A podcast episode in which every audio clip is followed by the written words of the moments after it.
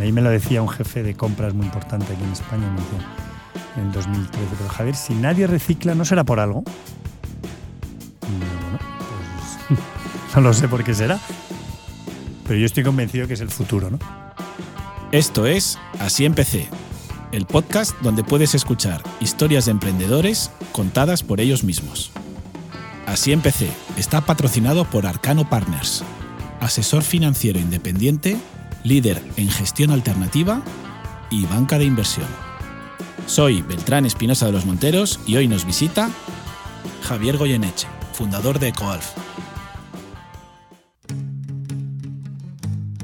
Después de conocer el éxito, Javier Goyeneche también conoció la parte dura de ser emprendedor, cuando Fun and Basics entró en concurso de acreedores. Pero lejos de rendirse, Javier volvió a emprender desde cero con un concepto totalmente novedoso, cuando nadie hablaba de sostenibilidad. Esta es la historia de Javier Goyeneche y EcoAlf. Eh, Javier, ¿tú soñaste desde pequeño con ser empresario o qué querías ser de mayor cuando eras niño? La verdad es que nunca tenía, vamos, no, nunca pensé que iba a ser empresario ni emprendedor. La verdad es que lo que me encantaba, es verdad que siempre me ha encantado hacer cosas, pero sobre todo me encantaba el deporte. No tenía nada, claro que fuera ser emprendedor, la verdad. ¿Y cómo, cómo empezó todo? Porque tú estabas en, en París y he leído que, que, tú empezaste vendiendo unos pins. ¿Cómo fue esa historia? Pues eh, cuando yo estuve, yo, yo estaba haciendo una universidad, European Business School, que tenía que hacer la mitad en París y la mitad en Londres. Y la verdad es que cuando te ibas a la compra en París, pues había una fiebre enorme por los pins, ¿no? Cuando comprabas seis, con seis Coca-Colas te regalaban un pin, comprabas seis Danones te regalaban un pin. Y yo había tenido la suerte de estar en varias Olimpiadas con mi padre, porque estaba muy ligado al mundo del deporte, y en las Olimpiadas siempre había mucho intercambio de pins entre delegaciones, ¿no? Entre países. Esto era el año finales del 91 y decidí montar una empresa de pins con un íntimo mío mío francés. Decidimos, venga, vamos a intentar hacer pins Intentamos buscar una fábrica en España que nos hiciera los pins, pero no la encontramos porque aquí eran más como chapas eh, no en bronce o en plata, un poco conmemorativas. Nosotros queríamos pues, un Mickey Mouse en 14 colores. ¿no? Lanzamos una serie de mailings, encontramos ahí un fabricante en Taiwán que nos dijo que nos lo hacía y lanzamos un mailing, me acuerdo, desde casa, sin, sin oficina y sin nada. La verdad es que no teníamos ni idea. Un mailing para los más jóvenes, esto es pre-internet. Sí, bueno, sí, para compañías. un mailing por correo. ¿no? Y fabricamos, yo creo que fueron 7 millones y medio de pins el año 92. Fabricamos un montón de pins. Barbaridad. La verdad es que ganabas poquísimo, ¿eh? porque yo creo que ganabas, ya no me acuerdo si eran 20 céntimos de peseta por pin o era poquísimo. ¿no? Y luego, en el 93 empieza la crisis. Yo seguía yendo a estudiar y por las tardes haciendo unas entrevistas con, para vender pins. Y nos encarga, me acuerdo, 800.000 pins Lois, los vaqueros. Mm para sus marcas, ¿no? Para Lois, Caster, Cimarrón, y justo quiebran. Y nos dejan enganchados con todo lo que habíamos ganado, la verdad. lo perdimos todo. ¿Y qué hicisteis? No, mi amigo francés, que la verdad es que había pasado dos años en Madrid, que es mi íntimo amigo, el padrino de mi hijo, pues, pues decidió que ya se lo había pasado genial y que se iba a Francia a hacer un máster en SEAT. Y antes de irse me regaló una cartera, que era una cartera de nylon, y nada, yo puse ahí todos los pins, todas las chapas que iba haciendo, los ponía así, eran como el muestrario, entonces cuando iba a las entrevistas iba con mi cartera, ¿no? Y en una de esas entrevistas, pues me acuerdo que me dijo el de Prosegur, el jefe de comercio Prosegur, ah, fenomenal, Javier, quiero dos mil, dos mil chapas para necesitar una cartera como la tuya. Y le dije, vale, ¿y cuántas quieres? Y dice, no, pues 12. Va, vale, pues yo te las hago. Total, que me puse a buscar quién me hiciera esas, esas chaquetas, esas, um, esas um, carteras. carteras en diciembre y nadie me hacía 12 carteras porque al final estaba todo el mundo con los pedidos de Navidad, etc. Y estaba en la sala de espera American Express, que también le hacía los pins, y me encontré un tío en la sala de espera. ¿Tú tienes un pitillo? Sí, sí. ¿Tú qué haces? No, yo vendo chapas. ¿Y tú? Digo, no, yo hago mochilas, pero bueno, vengo a transmitir que ya no puedo hacerles las mochilas porque voy a cerrar la fábrica. Le digo, no, no, antes de cerrar la fábrica, por favor, hazme 12, 12 carteras, que tengo aquí un marrón que me he comprometido y nadie me hace las carteras. Y entonces me llamó al día siguiente, dije, era una fábrica de Villena, y me dijo, bueno, yo Javier te las hago, pero tengo dos problemas. Una, que mis máquinas de troquelar son de 10 en 10, o te hago 10 o te hago 20. Y dos, que ese asa que tiene tu cartera, yo, yo ese material no lo tengo. Le digo, pues ¿qué material tienes? No, pues tengo trozos de piel. Ah, pues por un asa de piel, si el cliente no se va a acordar. Y total, una de las ocho carteras que me hizo sin el logo de Prosegur, se las regalé a un amigo mío que trabajaba en, en una agencia de comunicación, fue a la revista él y le dijeron, ¿qué cartera más bonita? Ah, pues las hace un amigo mío. Ah, pues que nos llame. Entonces les llamé y queremos 200 carteras para el décimo aniversario. Les dije, vale, pero saldrán con mi marca. ¿Cuál es tu marca? Entonces la empresa de pins se llama Loco Pins, Loco Pins, Loco Bags, Fanbags. Vale, pues pon Fanbags. Entonces así empieza Fanbags, que luego se convirtió en Fan and Basics porque existía un Fanbag alemán. O sea, yo ni lo había registrado, yo me había tirado a la piscina. Y luego ya con Fan and Basics decidí, bueno, pues voy a diseñar una serie de modelos. Y así empezó la compañía, empecé a vender a las tiendas y... Empiezas en, en, 1997 y en los 10 años siguientes tienes un crecimiento brutal de, de Fan and Basics. ¿no? Pero no tenías ninguna experiencia. ¿Cómo fuiste aprendiendo? pues me imagino como todos los emprendedores, ¿no? A base de, a base de errores y de intentar rodearte de gente mucho mejor que tú, ¿no? En cada departamento que te pudieran ayudar, ¿no? Tú lo que tienes es una idea, ¿no? Ahora cómo ejecutarla pues ya es otro tema llegas a tener un montón de, sobre todo de puntos de venta, porque tienes también eh, tienes tiendas propias, pero tienes también mucho punto de venta en, multimarcas, sobre todo por toda España, ¿no? Sí, bueno, eh, Fanambis es una compañía 100% facturación española. Mm. Al final yo creo que teníamos unos 300 clientes, ¿no? Multimarca, y llegamos a tener, pues no sé, 60 y pico tiendas, una cosa así. Sí, era una marca ya muy, muy conocida en España. Llega la crisis del 2008 y eso os pega durísimo. Durísimo. Durísimo porque Mira, justo era una compañía súper sana, pero justo el, año anterior había entrado un fondo y había metido mucha deuda y poco capital. Y eso nos, cuando los barcos nos empiezan a cortar líneas de importación, de créditos documentarios, entramos en una espiral de circulante enorme. Sí. Y finalmente la marca pues se vendió. Eh, ahora con la perspectiva que te da el tiempo, ¿hay algo que hiciste en, en Fan Basics que piensas no tenía que haberlo hecho? Bueno, muchas cosas. Yo creo que muchas cosas. Yo creo que la primera nos metimos con la entrada del fondo en una carrera de aperturas absolutamente disparatada. Yo me acuerdo que yo, soy muy obseso del producto, ¿no? Y, llegaba un momento que yo lo único que hacía era abrir tiendas. Yo llegaba a los consejos y me preguntaban cuántas tiendas hemos abierto este mes, ¿no?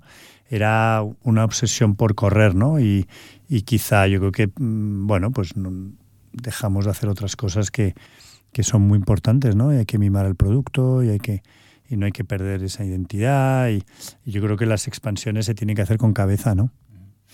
Eh, consigues, bueno, hay primero un concurso de acreedores que consigues salvar, luego un segundo y ya al final la empresa se liquida, como has comentado. Cuando se termina Fan and Basics, ¿qué haces? ¿Te tomas un descanso o, dices ¿qué, voy a hacer con mi vida? Voy a Cuando se termina Fan and Basics estoy harto del mundo de la moda, agotado, agotado física mentalmente, ¿no? Yo creo que todo el mundo que ha pasado un concurso sabe lo duro que es, ¿no? Y lo que yo recuerdo, yo salía de la oficina a las 2 de la mañana y volvía a las 6 todos los días, ¿no? Al final me acuerdo que nos pilló ahí con cerca de 80 contenedores en Asia, puntos de embarcar, nos cortaban las líneas, había que... Bueno, era un, tremendo, ¿no? Y decido que me quiero dedicar al mundo de la sostenibilidad. Hacía mucho tiempo que era un mundo que me atraía mucho y me paso un año intentando buscar un proyecto que realmente me guste. Pero fuera del mundo de la moda. Totalmente fuera del mundo de la moda. O sea, lo que quería era una fundación bonita, con ambiciosa en sus proyectos, ¿no? Una fundación que realmente quisiera hacer cosas importantes, ¿no? La verdad es que no fui capaz de encontrarlo. Lo que me encontré, tengo que decirlo con cierta tristeza, me encontré un mundo sostenible, activista, pero más de protesta. No noté, o no tuve la suerte, a lo mejor lo hay, ¿eh? pero no, no, no, no contacté como con, una organización que dijera, bueno, efectivamente esto se puede hacer de una forma mejor, pero se pueden hacer cosas, ¿no? Entonces en ese momento pues habían nacido mis hijos Alfredo y Álvaro en 2006-2009 y dije, bueno, ¿por qué no creo una marca de moda que sea realmente sostenible? ¿no? Indudablemente de la moda algo había aprendido después de tantos años y me pareció que lo más sostenible era no seguir utilizando recursos naturales del planeta y por lo tanto el reciclaje podía ser una opción si éramos capaces de crear esa nueva generación de productos reciclados con la misma calidad y el mismo diseño que los mejores no reciclados. ¿no? Creo EcoAlf, el nombre Alf es por ellos, por Alfredo y Álvaro, y a partir de ahí, pues empiezo otra vez de cero. Mm. ¿Y qué es lo primero que haces? ¿no? Porque una cosa es tener la idea, dices, oye, pues esto, además en una época que no es como ahora, que está muy de moda todo lo sostenible, ¿no? Hace 10 mm. años prácticamente nadie hablaba de, esto, ¿no? Eh, ¿Qué es lo primero que haces? Pues mira, lo más complicado fue que realmente lo que yo quería hacer no se podía hacer, porque no existían tejidos reciclados chulos en el mercado. Los tejidos reciclados que había tenían unas texturas muy malas y solo estaban reciclados en un porcentaje muy pequeño, 16, 18, 20% los tejidos que más reciclados. ¿no? Entonces me pasé del 2009 al 2012 viajando por el mundo, buscando esas alianzas para desarrollar esos tejidos. Encontré una señora maravillosa al sur de Taichung, a dos horas de Taipei, que fue el primer Green Mark de Asia, que ella reciclaba botellas de plástico para hacer alfombras y tenía mucha sensibilidad. Y con ella hicimos los primeros cinco tejidos, el Ecoalf 1.0, 2.0, 3.4. Desde entonces hemos desarrollado, creo que vamos por el 516, ¿no? Muchos tejidos. Pero empezamos con ella, ¿no? Y luego me enteré que había una compañía que reciclaba redes de pesca en Corea, me fui a Seúl, efectivamente, ¿no? Reciclaban redes de poliamida 6, que es la poliamida de mejor calidad del mundo, y con ellos empezamos a trabajar mucho en esos nuevos tejidos, ¿no? Hasta que finalmente ya tenemos una serie de tejidos y pudimos lanzar esa primera colección en el 2013, ¿no? Una colección muy pequeñita, eran siete chaquetas y dos mochilas, tampoco era una colección muy grande. Y para financiarte en ese momento, ¿cómo haces? Porque, claro, una cosa es la idea y otra cosa es cómo conseguir los materiales, pero hay una parte que es buscar. Claro, esa primera parte la hice yo solo, que fue lo de todo lo de viajar, etcétera, y la verdad es que me financiaba. En esa época me llamaban para dar bastantes conferencias ¿no? sobre el mundo de la emprendeduría y cómo volver a empezar. Pues conseguí organizarme. Y luego ya cuando decidí que creía que tenía la capacidad de montar EcoAlf, lo que entró es un Friends and Family, que me apoyó en esos primeros pasos y a los que estaré siempre eternamente agradecido y que casi todos ellos siguen hoy en la compañía. En el mundo textil hay muchas empresas que tienen un buen producto, incluso una buena distribución, pero que fallan en la gestión de la tesorería. ¿Cómo haces tú para gestionar la tesorería? La tesorería en nuestro caso es lo más complicado, porque nuestro circulante es tremendo. Piensa que muchas compañías de moda van a una feria a comprar un tejido, fabrican y, y luego invierten mucho en marketing. ¿no? Pero nosotros empezamos por la basura en muchas circunstancias, con lo cual nuestro proceso de circulante es un disparate de largo, ¿no? Eh, solo si piensas nuestro proyecto de los del, ¿no? que, trabajamos con los pescadores, que nosotros recogemos todas las semanas de 45 puertos de España, ¿no? La basura que ellos han sacado, que se les ha quedado atrapado en las redes. Luego solo tenemos que llevar a plantas de categorización, con nuestro socio Coembes, ¿no? Y, y, ahí separamos todo el residuo, porque hay aluminio, hay polipropileno, hay polietileno, hay vidrio, hay una zapatilla, etcétera. Y vamos separando el PET hasta tener un mínimo, que suelen ser 20 toneladas, para poder seguir la trazabilidad total de nuestra basura, porque si nosotros estuviéramos dando a reciclar cada semana la parte que conseguimos, es verdad que estaríamos reciclando, pero no podríamos decirte que mi latura final viene de ahí, ¿no? Con lo cual tenemos que ser capaces de reunir un mínimo, parar máquinas y meter nuestra basura. ¿no? Y luego con eso, con esas camas, el polímero, el hilo, el tejido, imagínate, mm. diseñar la prenda y que venderla y que te la paguen. Muchos meses. Claro, cuando hablamos de la producción vuestra, producir de manera sostenible es más caro, ¿no? ¿Has visto una evolución en estos 10 años de que los precios sean más baratos? Bueno, indudablemente yo creo que cada vez más competitivas las cosas. Esto pasa como todo, ¿no? Pasa como el móvil, pasa como el coche eléctrico, pasará como, como todo, ¿no? Cuando tú vas a encargar, tú quieres hacer las zapatillas, los cordones de tus zapatillas con los restos de tus botellas y encargas mil por color, pues valen mm. X. Si todas las marcas de zapatillas estuvieran encargando los cordones con PET reciclado, pues el cordón valdría una décima parte, ¿no? Yo siempre digo lo mismo, ¿eh? Que al final el gran cambio va a venir de los grandes o sea, son los grandes los que tienen la capacidad, tienen los recursos, tienen los equipos para hacer el cambio que realmente necesita el mundo. ¿no? EcoAlf lo que puede hacer es ruido y EcoAlf lo que puede demostrarte es que es posible. O sea, que hoy en día es posible lanzar una colección completa haciendo las cosas de forma diferente. ¿no? Pero lo que necesitamos es que los grandes realmente se lo tomen en serio ¿no? y no hagan una colección cápsula, sino que realmente... Lo que pasa es que yo también, yo sé que tú vienes de ahí, pero yo soy un poco crítico porque al final el problema es que la moda hay gente que considera que ser sostenible es utilizar un tejido sostenible. Yo creo que no, yo creo que lo que es muy importante es el modelo económico que hay detrás. Mm, ¿Has visto una evolución también en, estas grandes compañías y en el sector en general en los últimos 3-4 años? Porque yo por lo menos percibo que en los últimos 3-4 años sí que ha habido un, cambio importante, ¿no? Bueno, yo creo que indudablemente son conscientes de que tienen que hacer un cambio. Gustaría que fuera más rápido lo que es, pero indudablemente lo están, lo están intentando, ¿no? Pero insisto, es que el cambio no es utilizar solo tejidos sostenibles. O sea, el cambio es renunciar a Black Friday. El cambio es renunciar a promociones. El cambio es renunciar a sobreproducir. El cambio son muchas cosas. Al final, mira, nosotros no hacemos Black Friday, ¿no? Llevamos, es más, hacemos siempre campañas anti-Black Friday. Y este año, el almacén con el que trabajamos, que trabaja con, bueno, conoces a todas las marcas con las que trabajan, marcas muy grandes, el nivel de devolución que ha tenido en Black Friday ha sido el 62%. Es decir, 6 de cada 10 artículos que salieron de almacén han vuelto. Claro, tú imagínate lo que es eso en emisiones de CO2, transporte, hay que volver a etiquetar, hay que volver a embolsar. Es un disparate. A la hora de crear una marca sostenible, claro, tienes dos retos. Uno es la producción, que te es más caro que a... Tengo mil. Ahora te cuento más, de dos si quieres. Y, y la segunda es el diseño, ¿no? ¿Es posible llegar a producir diseños tan atractivos con este tipo de materiales? ¿O tienes que renunciar a diseño? Bueno, yo creo que nosotros desde que hemos empezado hemos siempre tenido limitaciones por los tejidos que podíamos utilizar o que teníamos a nuestra disposición, ¿no? Incluso fíjate, nosotros en el 2014, la temporada, mm, me parece que fue verano 2015, renunciamos a hacer forros, forros polares cuando leímos que cada forro polar cuando lo lavas pues eh, suelta 20.000 microfibras al sistema, ¿no? Y era nuestro segundo bestseller, ¿no? Al final tú tienes que tomar decisiones que probablemente a corto pues pues no sean sencillas, ¿no? Pero yo creo que, fíjate, ¿eh? y, esto os lo digo siempre a los inversores que muchas veces no han entendido decisiones que hemos tomado, siempre que hemos tomado una decisión que ha sido buena para el planeta, ha sido buena para EcoAlf. Te lo prometo.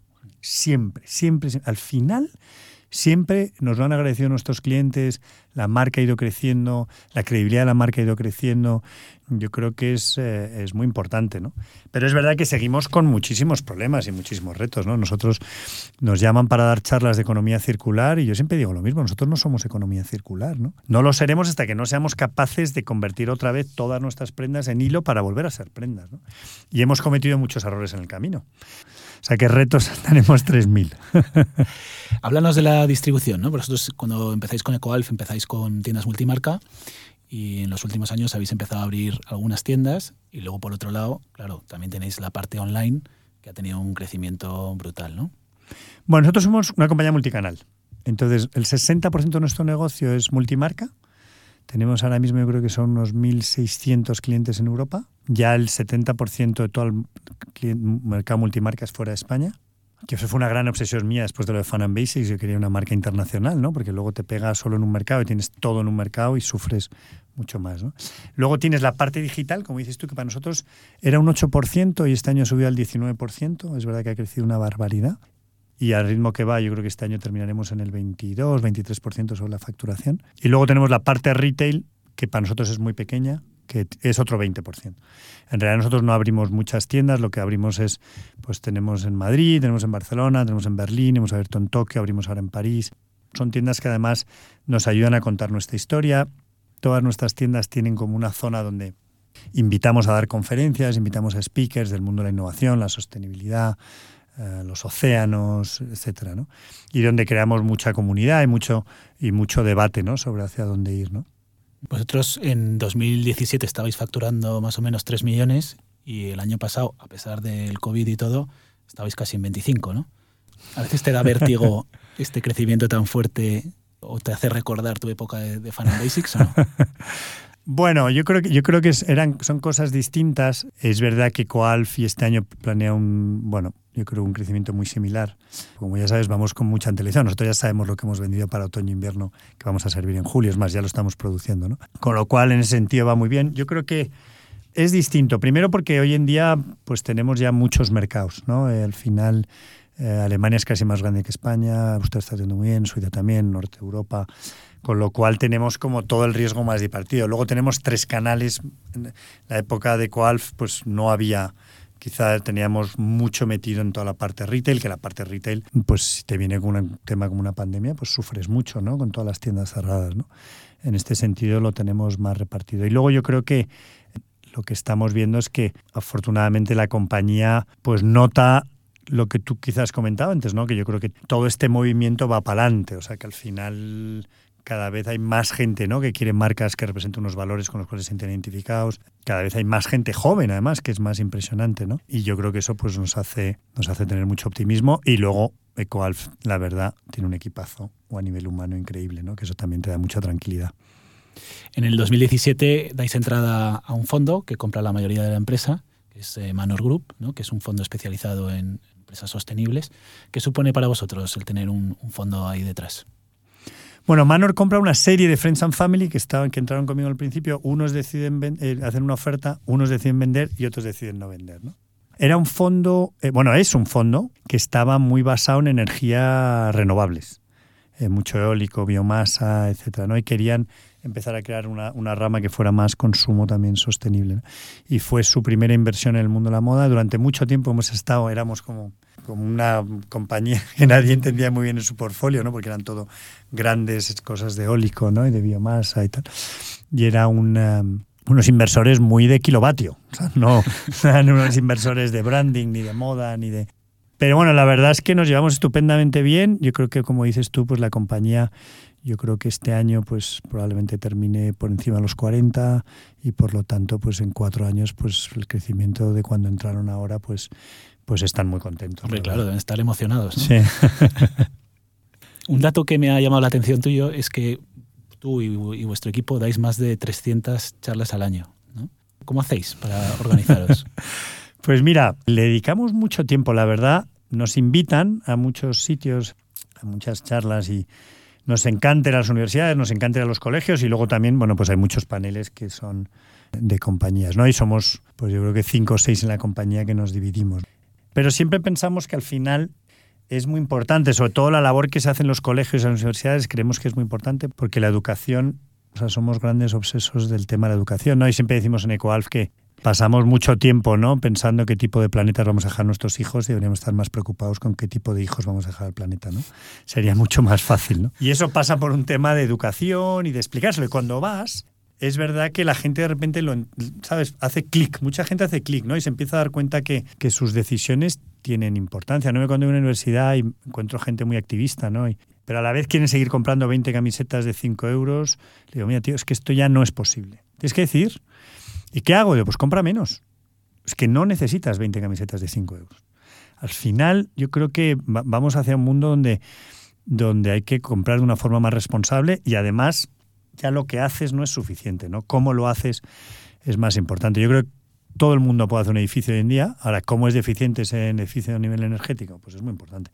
Todo el mundo te puede dar de comer. Ahora, ¿cómo es de sana la comida que te están dando? Todo el mundo puede hacer una camiseta. Ahora, ¿qué huella en el mundo deja esa camiseta? Pues yo creo que eso es muy importante.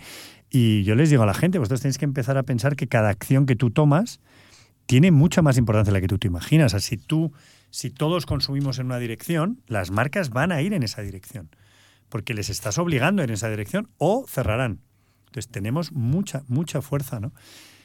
Bueno, aparte de las charlas, cuando yo me imagino tu día a día, pues me imagino que estarás muy encima del producto, estarás buscando mucho, muchos materiales nuevos, proveedores nuevos, clientes nuevos, tendrás que estar encima de la, de la página web, además liderar el equipo y luego un tiempo a la fundación también, ¿no? ¿Cómo te organizas el día? ¿Qué porcentaje le dedicas a cada cosa? Pues mira, a la fundación yo diría que le dedico, es, es, hay días que casi le dedico el día entero, pero, pero, hay día, pero normal es que le dedique un 20% de mi tiempo, un 25%, ¿no? Y te diré que es la parte que más me apasiona, ¿no? O sea, porque fíjate que este proyecto Upcycling the Oceans es un proyecto muy personal. O sea, tú, tú no convences a un pescador por WhatsApp ni por mail, primero porque no tienen mail, segundo porque el WhatsApp ni te van a contestar. Tú tienes que ir a los puertos, tienes que contarles el proyecto, les tienes que enamorar, ¿no? Entonces es un proyecto que es muy intensivo en tiempo, pero que es muy bonito, ¿no? Y ahora con la pandemia pues ha sido más complicado porque no hemos podido viajar tanto y además muchos pescadores han estado en sus casas y ni han salido, ¿no? Entonces ahora afortunadamente estamos acelerando todo eh, ¿Cuántos pescadores tenéis ahora trabajando con vosotros? Pues mira, en España creo que unos 3.400. Ahora hemos firmado 16 puertos en Grecia, hemos firmado el primero en Italia, yo creo que firmamos cuatro en Francia antes de verano. Nuestro objetivo es trabajar con unos 25, no, con unos 10.000 pescadores antes del año 2025, que es un proyecto muy ambicioso probablemente sería uno de los mayores proyectos de limpieza, sino el más importante del Mediterráneo, que es un mar muy sucio porque es como una piscina, al final se acumula todo, ¿no? Y luego es un mar muy castigado porque en verano toda la costa se sobre se llena de gente, ¿no? Con lo cual hay muchísima generación de residuos. Y aparte yo creo que sería un proyecto precioso porque sería, ¿no? Todos los pescadores de España, Italia, Francia, Croacia, Grecia, Turquía, norte de África, ¿no? Trabajando en un proyecto común y además en un proyecto con el corazón, porque no se les paga. Ellos lo hacen porque creen que es lo correcto. ¿no? Yo me acuerdo cuando empezaba este proyecto en el 2014 que, que convencí a tres pescadores del puerto de Villajoyosa para que me dejaran poner un pequeño contenedor en sus barcos, ¿no? Y esa basura que se les quedaba atrapada en las redes cada vez que sacan, la, en vez de volverla a tirar al mar, la pusieron el contenedor y la bajaron a tierra, ¿no? Entonces yo cuando empecé con este proyecto me acuerdo que yo me pasaba cada jueves yendo a un puerto distinto de España, esperando a que los pescadores vinieran de pescar, invitándoles a una cervecita y contándoles el proyecto, ¿no? Yo les decía, mira, tío, yo esto lo tienes que hacer porque tú crees que es lo correcto. O sea, si tú cuando se te acumula esa basura en la red crees que lo correcto es volver a tirar al mar, volverla a pescar al día siguiente, volverla a coger, volverla a tirar y así tú, tu, tu nieto y tu hijo, pues hazlo. Si tú crees que lo correcto es esa basura ponerla en un contenedor y bajarla a tierra, yo te pongo un contenedor y te la recogeré cada semana de tierra. Y fue impresionante ver la reacción de los pescadores, cómo empezaron 3, 5, 50, 100, 300, 400, 1000, 1200. Es espectacular, ¿no? Cómo, cómo lo hacen, lo orgulloso que están de ese proyecto, ¿no? Nuestra gran obsesión es por qué llega eso al mar, y mucho llega a través de los ríos y las desembocaduras, con lo cual hemos empezado un proyecto precioso hace siete meses con Bioterm, con la, cosmética. Hemos decidido limpiar un río de principio a fin, que es el río Jarama. Son 160 kilómetros de río. Hacemos limpiezas quincenales. Tuvimos una este viernes, en la que, por ejemplo, los equipos de Coalf pues el viernes puede decidir si va a trabajar o va a limpiar, lo que ellos quieran. ¿no? Pero bueno, va a ser un proyecto precioso a tres años, donde además vamos a restaurar casi 70 kilómetros de río y demostrar que si los ríos están limpios, nuestros mares están limpios. Eh, pero esa parte me encanta, de realmente yo siempre decía que Coalf yo no quiero que sea una compañía de storytelling, quiero que sea una compañía de story doing. O sea, yo no te quiero contar el problema que hay el océano, yo quiero ser parte de la solución del océano, ¿no?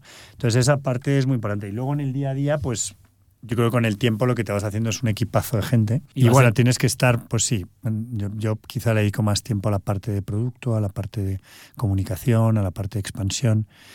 Y luego pues tengo un equipazo que se ocupa más de toda la parte de operaciones, logísticas, sistemas, eh, todo lo que es supply chain, ¿no? que es, Delegas. es igual de importante. Tienes que delegar por fuerza. Sí, claro, tienes que delegar por fuerza, claro. Al principio cuando empiezas, pues estás en todos los lados, lo cual es un caos para todo el mundo, porque todo el mundo está esperando que tú digas lo que tienen que hacer y, y, que eres casi más un freno que, que, una ayuda, ¿no? Porque, porque no llegas a todos los lados, ¿no? ¿Cómo ves el futuro de Coalf? ¿En qué, en qué estás centrado ahora mismo? Bueno, Coalf yo siempre lo he dividido en dos. Por un lado está la marca, que bueno, nos encantaría que fuera una marca internacional, y ha sido un esfuerzo desde el principio, ¿no? desde que arrancamos y le hemos dedicado muchísimo tiempo a que sea una marca internacional y, y eso significa haber significado viajar mucho, ¿no? porque en tu país siempre te mueves mejor, ¿no? siempre tienes más acceso.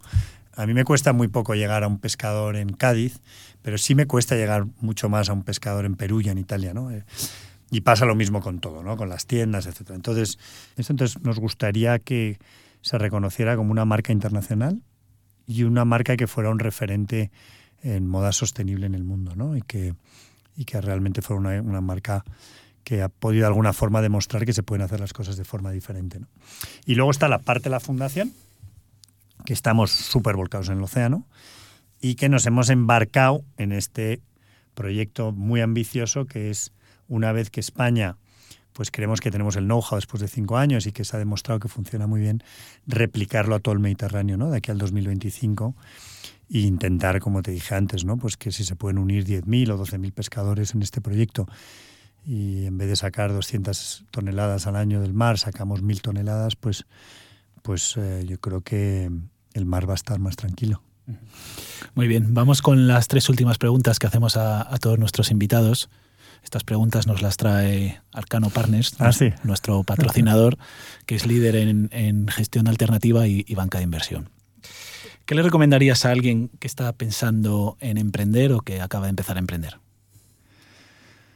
Pues yo le recomendaría que fuera muy valiente. Yo creo que es un momento para ser muy innovador, muy valiente. Yo creo que el mundo no necesita más compañías haciendo las cosas de la misma forma, ¿no?